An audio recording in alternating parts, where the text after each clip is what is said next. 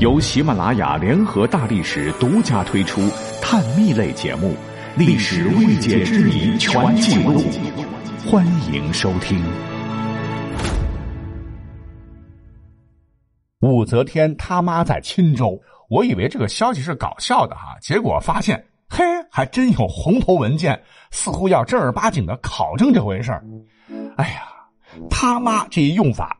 是不是有损公文的严肃性？咱就不说啊，咱就从历史的角度来看，这感觉好像是有一点考证这个哪吒四川盆地闹海一样，让人觉得真的是无厘头啊。故而呢，本期呢，我们就正儿八经的再扒一扒武则天他妈到底是哪个人，以去伪存真。但武则天没有什么好讲的嘛，千古第一女皇啊。那她的父亲叫做武士约。母亲叫做杨氏，这点呢也没啥疑问，只是要说明的是，武士约的这个“约”字是个生僻字。那“约”字的读音呢，现在史学界还争论不休啊。有人认为必须要念成“约”，但也有人认为可以念成“或”，也可以念成“约”。我个人认为，念成“或”和“约”都应该没有错。只是很遗憾啊，很多人都只关注他的女儿，对他老人家似乎关注的很少。实际上，武士约的人生轨迹也堪称传奇。他原本呢出身非常的卑贱，祖宗八辈没出过什么大人物。后来呢，骆宾王讨武则天檄文当中就大骂武则天出身寒微，就是看不起武士约的出身。话说隋炀帝刚登基的时候，太原的汉王叫杨亮起兵造反。而身为山西省文水县人士的武士约这么一个穷小子，为了改变命运吧，就参加了汉王的造反啊。结果没多久，汉王被灭，就成了朝廷的亲命逃犯。武士约于是被迫隐姓埋名，跑到山西经营木材生意。但万没想到，哎，这个时来运转了，生意越做越大，他竟然成了山西那旮瘩的首富之一。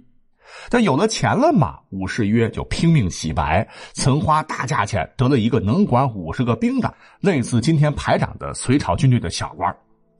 后来这个杨坚呐，横征暴敛，天下反叛，在太原的李渊也想起兵，武士约抓住机会，连夜写了一部兵书献给李渊，同时呢，还把全部家当都交给了李渊，支持李渊造反。这次呢，他真是押对宝了。李渊登基称帝以后，马上册封其为应国公，名列太原元谋功臣之一，官至工部尚书。而差不多就是在这个时间点，武士约的原配叫向李氏病故，于是李渊亲自做媒，把隋朝前宰相杨士达的女儿杨氏嫁给了武士约。就这样，武则天他妈闪亮登场了。哎，你一听都姓杨啊，肯定跟隋朝的皇室是有血统关系的。而那一年的武士约大概是四十六岁到四十七岁左右，而杨氏那个时候绝对是属于晚婚中的战斗机了哈。古时候一般女孩结婚都是十五六岁，她当时已经大概是四十三岁到四十四岁高龄了。那么两人结婚之后呢，李世民登基，然后武士约作为老人呐，被李世民大笔一挥，外放到四川广元。而武士约在广元期间，与夫人杨氏生下了日后的武则天。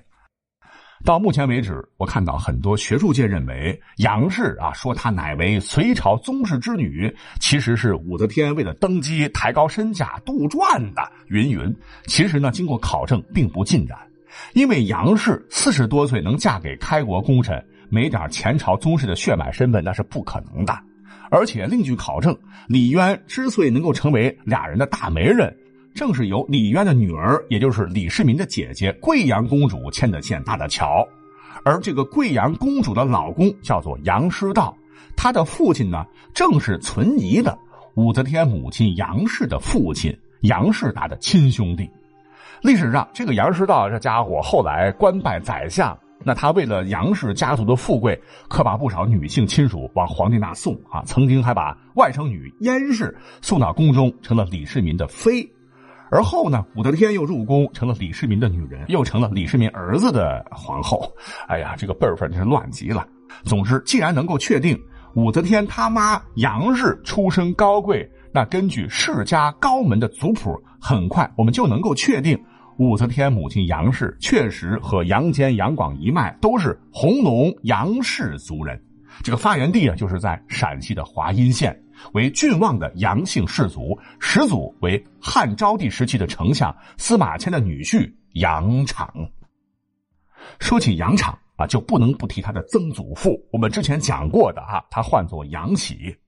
当年楚汉争霸垓下之战，项羽自刎乌江，因为将士们受到刘邦赏赐的这种刺激。是自相残杀，一拥而上，为抢夺项羽的尸体。最终，楚霸王的尸体被分为了五块，五人各得一块。其中，杨喜得到了项羽的一条腿，被封为了赤泉侯，十亿一千九百户。从此，杨喜是高官厚禄，奠定了杨氏家族繁盛的基础。故而说，武则天他妈出身于关陇是绝对没有问题的。史料载，在李世民老头一个的时候呢，是娶十四岁的武则天做嫔的时候，杨氏曾经哭泣不已。他真是特别疼爱这个女儿。那武则天后来尼姑院出来以后，重新入宫，被封为昭仪。经过后宫当中一番腥风血雨啊，就在要当皇后之际，公元六百七十年，杨氏高寿去世，被初赐为晋国夫人。啊，故而纵观其一生，其大部分的时间呢，都活动在陕西。可以清楚的看到，他应该和几千公里外的广西钦州应该是没有任何交集的。哎，那就奇怪了，为什么非要把武则天他妈跟钦州要扯到一块呢？其实这得怪南宋有个家伙，他叫做周去飞，他在其所著的文集《岭外代答》里呢，就撰写了两段简短的见闻。有一段说，钦州灵山县东南三十里有一个叫做武力场的地儿。民间传说为唐则天母后故里也，而另一段是广佑人言，就是附近的人茶余饭后说，武后母本青州人，今皆似武后也。故而啊，这些呢都只能当故事听听，哪里能够当真呢？